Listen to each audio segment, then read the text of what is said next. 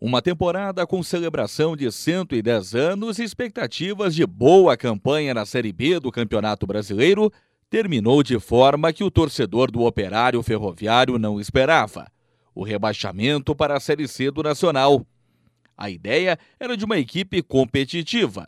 Discurso esse endossado pelo então treinador Ricardo Catalá. A gente tem tentado ser muito criterioso.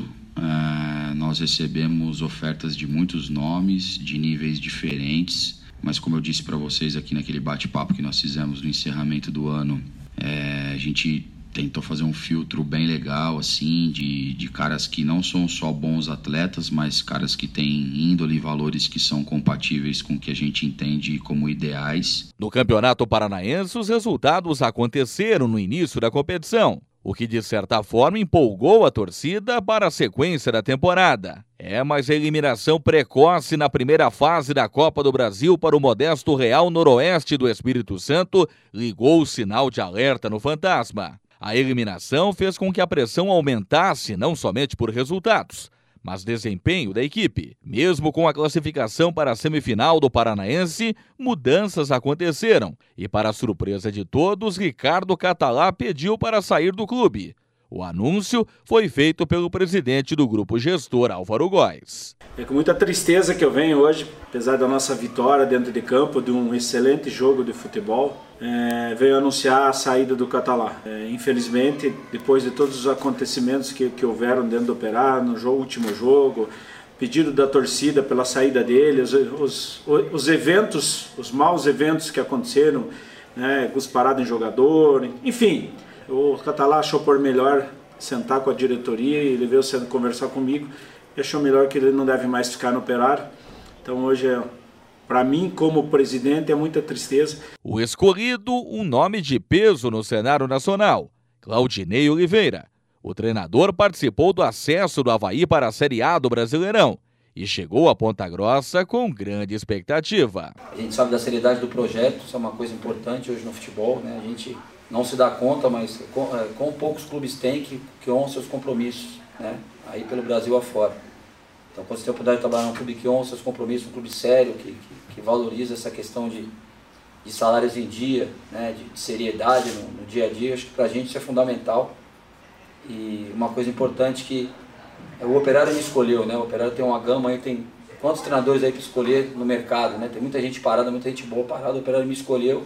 O Fantasma foi eliminado do estadual na fase seguinte, após derrota nos pênaltis para o Maringá, que viria a ser vice-campeão paranaense. As atenções se voltaram para o grande objetivo do ano, a Série B do Brasileirão, competição que prometia ser uma das maiores da história, pois contava com campeões brasileiros como Cruzeiro, Vasco, Grêmio, Bahia e Guarani. Mas o que foi vendido não se concretizou na prática.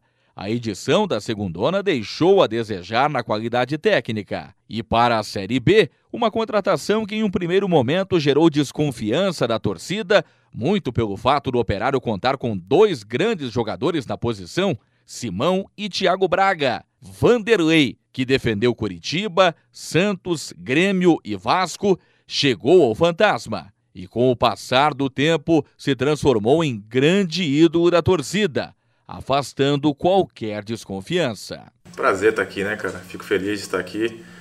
Um clube que eu já conheço, né, de jogar contra quando estava aqui no Curitiba e a gente vem acompanhando a evolução, né, de como tem se estruturado. A campanha do Fantasma foi marcada pela irregularidade.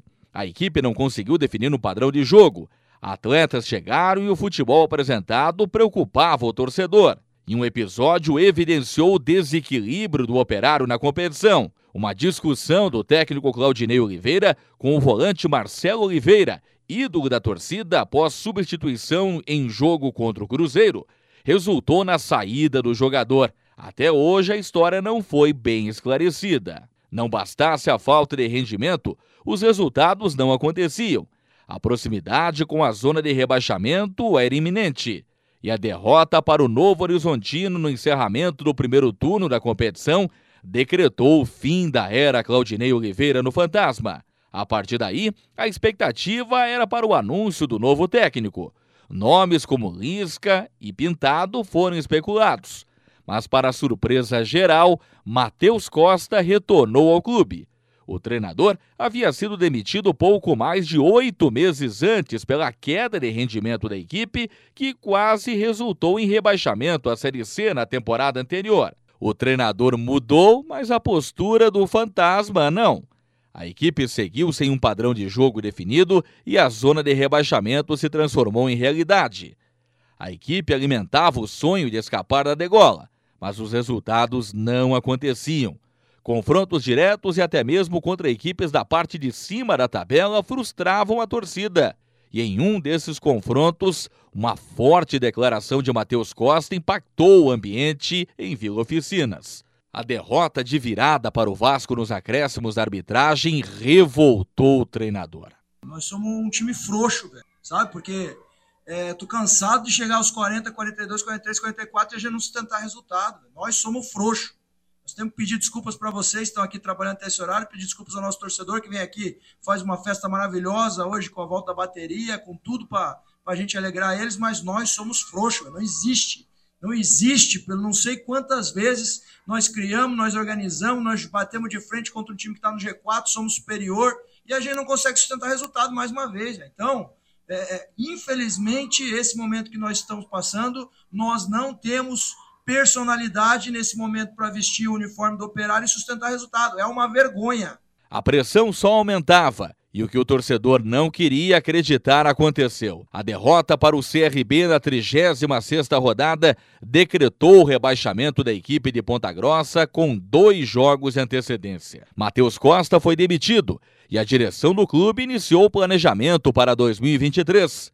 Rafael Guanais foi anunciado como novo técnico, com a missão de reconduzir o Fantasma à Série B do Brasileirão. Feliz de estar de volta para o Paraná, é um estado que é, foi muito feliz aqui no período quase três anos no Atlético, então muito muito feliz de estar de volta, muito feliz de estar nessa casa aqui, olhando para frente, olhando para um 2023 aí uma temporada de 2023 é, de muito sucesso, é, valorizar muito todo o trabalho que é feito aqui no clube pelo presidente, pelo Júnior, por todos. Não são derrotas que nos definem, né? São sempre o trabalho que é realizado. É um, clube muito, muito sério, um clube é, de muito crescimento, de uma história de uma história de muito trabalho, de uma história de, de, de, de sucesso. Eu estou é, muito feliz de estar podendo vestir essa camisa. O torcedor aguarda ansioso dia 15 de janeiro para a estreia do Fantasma no Campeonato Paranaense, mas principalmente espera uma temporada de alegrias para o Alvinegro de Vila Oficinas.